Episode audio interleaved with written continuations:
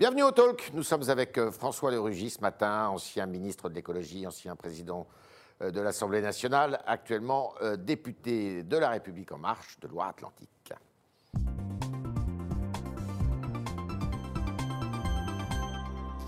Bonjour François de Rugy. Bonjour. Alors, autre chose, c'est que vous avez présidé la commission préparatoire à ce texte qui arrive aujourd'hui à l'Assemblée nationale, qui est un texte pour conforter les principes de la République.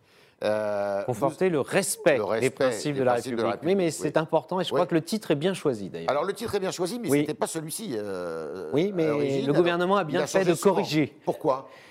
C'est vrai qu'au départ, c'était la lutte contre les séparatismes, les communautarismes, ce qui est une nécessité. Mais euh, dans le fond, ça donnait l'impression que c'était un peu en négatif. C'est-à-dire, il faut euh, euh, parer contre tel ou tel mouvement, contre la loi commune, les règles communes. Là, on dit on est pour faire respecter les principes de la République, on se donne les moyens, on redonne un cadre dans lequel par exemple les religions, dans lesquelles les croyances doivent rentrer. Et donc c'est plus positif et plus offensif aussi. Vous, êtes d'accord aussi pour dire que euh, ce texte, il n'aurait pas existé s'il n'y avait pas eu le problème d'un islamisme terroriste en France, mais aussi d'un islamisme qui se répand dans la société. Ah oui, euh, c'est ça l'objet du texte. Disons-le, la République française et notamment la laïcité, la conception française de la laïcité, sont mises au défi par une certaine forme de l'islam. L'islam le plus radical, l'islamisme, l'intégrisme religieux. Mhm. Cette volonté aussi euh, qu'ont notamment les frères musulmans de dire c'est la règle religieuse qui doit devenir la règle de tous. C'est-à-dire que c'est pour ça que ce n'est pas uniquement le séparatisme, ce n'est pas une communauté qui voudrait vivre séparément avec ses propres règles. Ça existe aussi. Mais là, c'est vraiment imposer une règle religieuse à l'ensemble de la société. Et ça, nous ne le voulons pas. Et donc, en effet, cette loi est le fruit de ce constat et prend des mesures pour faire reculer cette conception. Ce projet de loi, beaucoup disent qu'il n'est pas à la hauteur, notamment à droite, euh, alors évidemment au Rassemblement national, mais aussi dans les rangs des républicains.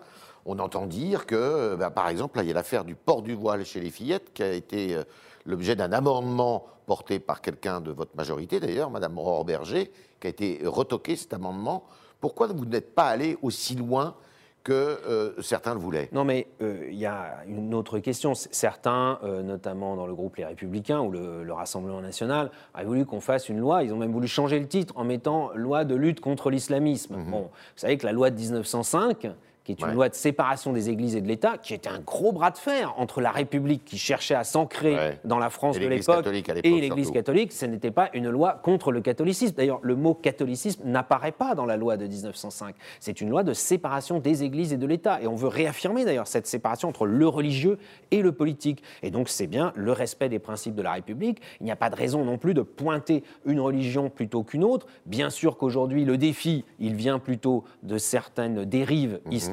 Mais vous savez qu'il peut y avoir d'autres communautés religieuses ou d'autres formes d'intégrisme qui existent. Il peut aussi y avoir une remise en cause des règles de la République pour des raisons politiques, sociales, etc. Donc par exemple, l'article 6 de la loi qui dit les associations doivent s'engager à respecter les principes de la République, signent un contrat d'engagement républicain si elles ont une subvention, et on peut reprendre la subvention si on voit qu'elles ne le respectent pas, bah, ça peut être tout simplement des associations qui ne respectent pas l'ordre public, par exemple. Est-ce que vous avez conscience que l'islamisme euh, qui est porté par une partie euh, de la jeunesse, notamment euh, musulmane, eh bien cet islamisme-là ne passe pas du tout par des institutions, ne passe pas du tout par les mosquées, ne passe pas par les associations, et que souvent, euh, c'est un islamisme qui s'exprime de façon assez débridée d'ailleurs, euh, mais qui est euh, pas du tout organisé d'une certaine façon. Oui, alors il passe quand même par des, des mosquées, et d'ailleurs nous avons auditionné avant l'examen du texte, euh, la chef du service de renseignement territorial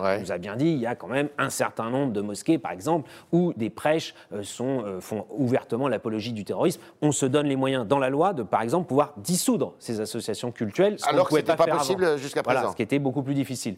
Et puis, il y a aussi ceux qui font l'apologie, soit du terrorisme, mais aussi tout simplement de visions absolument inacceptables par rapport aux femmes, par exemple, sur Internet.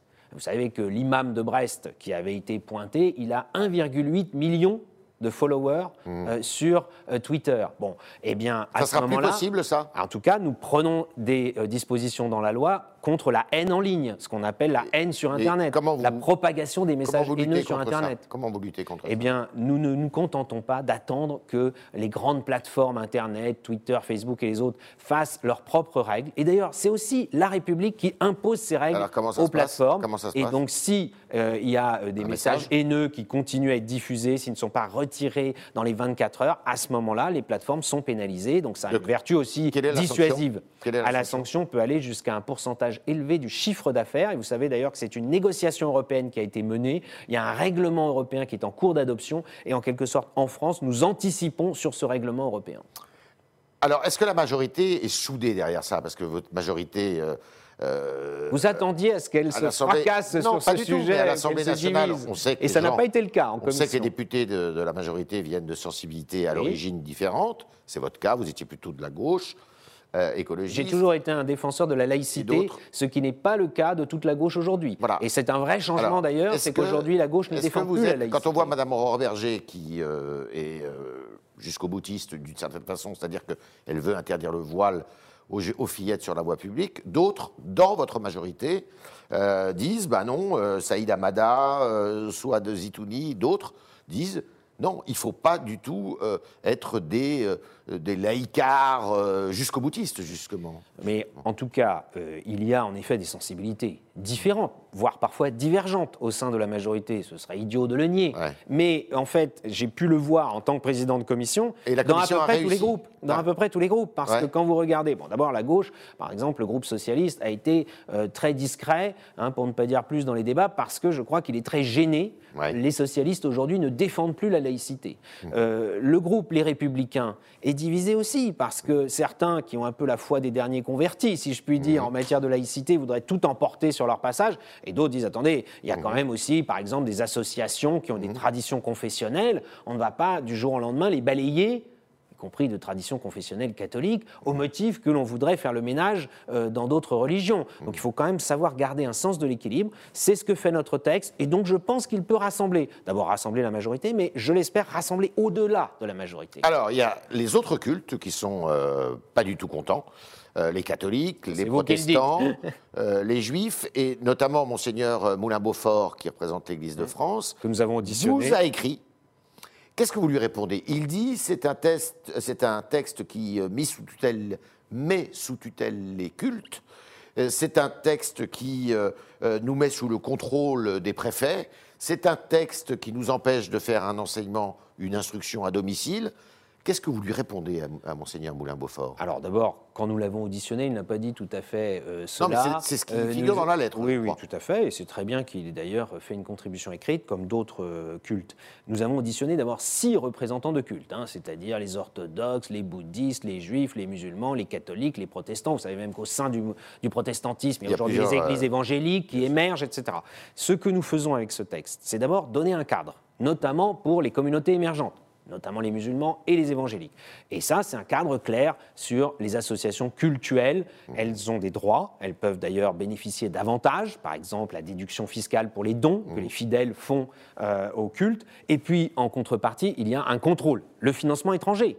On ne peut pas réclamer depuis des années Donc, ce que personne n'a fait, un plus grand contrôle sur le financement étranger, et quand on le fait, dire que c'est une mise sous tutelle. Ce n'est pas vrai. les associations cultuelles musulmanes qui, jusqu'à présent, relevaient de la loi de 1901, vont être transférées à la loi de En tout cas, 1905. c'est ce que nous, nous, incitons. ce que vous- Ce n'est pas obligatoire, Ouais. mais nous incitons en effet tous les cultes, hein, encore une fois, Ouais. à passer de la- l'association de loi 1901 à l'association loi 1905. Comme ça, ça vous permet de contrôler les financements. L'association cultuelle. Mais les, les contrôles auront aussi lieu euh, sur les autres associations, bien sûr. Donc, si vous voulez, ce contrôle des finances, hein, le- uniquement Mmh. ça, s'applique à toutes les religions, c'est normal, et ça nous permettra de progresser pour éviter certaines dérives. Ça n'interdit pas, parce qu'il faut être, euh, il faut être souple, c'est normal. Par exemple, il y a les protestants évangéliques ont des financements qui viennent des États-Unis. Bon, c'est de là qu'est parti le mouvement évangélique. Bon, ils ont des financements. Les catholiques, d'ailleurs, financent, eux, euh, des euh, missions à l'étranger. Donc, il ne faut pas être rigide en disant zéro financement étranger. Mais il faut le contrôler. D'accord. Est-ce que vous êtes persuadé que ça va avoir une efficacité et que ça va euh, en partie euh, répondre à justement cet islamisme rampant qui... On se donne des outils. Je voudrais donner un exemple, c'est l'article 6 sur le contrat d'engagement républicain que les associations qui sollicitent une subvention devront signer. Mmh. Ça, c'est vraiment une nouveauté qui va permettre aux élus locaux, à l'État aussi qui verse des subventions, mais aussi à des citoyens qui diraient mais dites donc là, telle association, elle a demandé une subvention pour faire du soutien scolaire, mais en fait, on se rend compte qu'elle a tout un tas d'activités autour qui sont de l'embrigadement, mmh. euh, qui sont euh, en fait de l'endoctrinement intégriste, notamment euh, des plus jeunes ou des enfants. Eh bien, à ce moment-là, on peut dire, vous ne respectez pas vos engagements républicains et donc on vous retire la subvention. Là aussi, le but, c'est d'être dissuasif, hein, mmh. c'est de remettre un certain nombre d'associations dans le cadre républicain. Alors, en marge de cette loi, il y a le président de la République qui a pris une initiative en disant, et avec le ministre de l'Intérieur, en disant, il faut que les fédérations qui représentent les musulmans en France arrivent à s'entendre dans le cadre du euh, Conseil français du culte musulman, et il faut que, eh s'engage à signer une charte de conformité, pour faire vite, aux principes de la République. Est-ce que, euh, finalement, il y en a, toutes les fédérations n'ont pas signé, certaines, euh, justement, ne voulant pas signer parce qu'il y a des dispositions qui ne leur conviennent pas du tout. Mais Ça permettra peut-être, justement, de faire un peu le ménage, puisque là, c'est clair, oui, mais euh, ces idées-là vont demeurer. Euh, les, les, associations, les fédérations, euh, les fédérations de mosquées en quelque sorte, mmh. hein, signent cette charte qui rappelle un certain nombre de choses claires sur la séparation du religieux et du politique, qui reconnaît, ce qui euh, n'était pas facile pour les musulmans, le droit à changer de religion, le droit à devenir athée, hein, à ne pas être prisonnier ad vitam aeternam de sa religion. Eh bien, tout cela est réaffirmé noir sur blanc. La plupart des fédérations l'ont signé, ce qui est un outil pour aussi un message à l'égard de tous les fidèles musulmans. Qu'est-ce que vous faites des Mais fédérations pour les autres, bah, ça permettra d'avoir euh, un contrôle renforcé et de regarder encore plus précisément tout comme sur les ailleurs, les écoles sous contrat, les écoles hors contrat, ou l'instruction en famille, parce que là aussi on a raconté tellement de choses fausses. On a dit on veut interdire l'instruction en famille. On ne veut pas l'interdire. sera pas interdit, il sera contrôlé. Oui, elle sera soumise à autorisation et avec des critères qui permettront à tous les gens qui pratiquent ça aujourd'hui de bonne foi, pour des raisons personnelles, des raisons médicales, des raisons de handicap, des raisons d'enfants surdoués, que sais-je encore, ça ils pourront le faire. En revanche, ceux qui diront j'enlève mes enfants de l'école parce que c'est l'école des mécréants et que moi je veux euh, une école, euh, enfin une instruction en famille, et d'ailleurs souvent des écoles clandestines en réalité, dans des mmh. appartements, dans des maisons, eh bien ça, on pourra reprendre la main et y mettre fin. François de Rugy, vous êtes confiant, cette loi, ce projet de loi va être voté?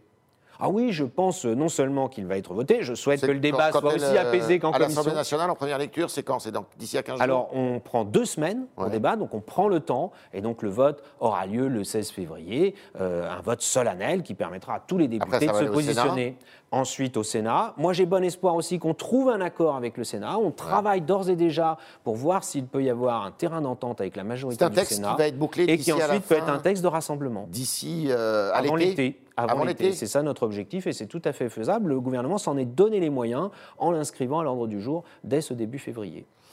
Alors, vous avez nommé des, rapporteurs à cette, euh, à cette, loi. Ça va être, euh, vous vous attendez quand même à des débats un peu musclés à l'Assemblée nationale, non? Sans doute, parce que c'est un sujet qui peut vite devenir passionnel. On le sait bien, parce qu'on touche aussi à la question des croyances, des religions, de leur place dans la société. Mais moi, je crois que ça peut être un beau débat où les points de vue très divers s'expriment. À l'Assemblée nationale, on va de l'extrême gauche à l'extrême droite. Donc il y a tous les, les, points de vue. Il y en a qui sont très laïques, d'autres qui ne le sont pas du tout. Bon, eh bien, donc les Français peuvent se sentir représentés dans ce débat, mais ensuite, on peut trouver une loi qui rassemble. On est avec euh, François Drugy ce matin. Vous voyez, on peut ne pas parler de Covid, on n'en a pas parlé encore. Euh, ça va peut-être être le cas avec vos questions, chers internautes, qui sont posées ce matin par Sacha Beckerman.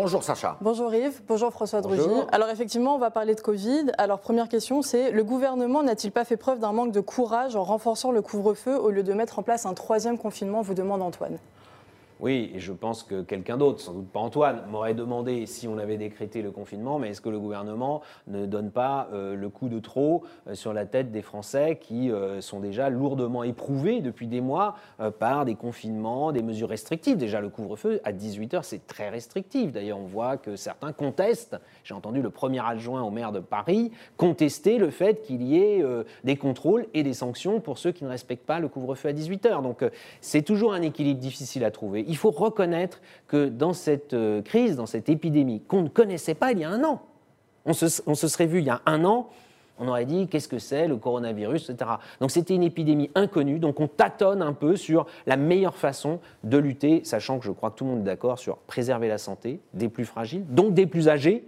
et puis aussi l'économie. Ne pas décréter le, confinement, c'était la bonne solution, la bonne... Euh, en tout cas, moi je trouve que c'est une euh, bonne chose de dire, bon, on se donne une dernière chance. Le mot est du Premier ministre. Hein, c'est la, semaine, en quelque sorte, de la dernière chance pour éviter un reconfinement. Parce qu'un reconfinement, en effet, si on peut l'éviter, c'est mieux.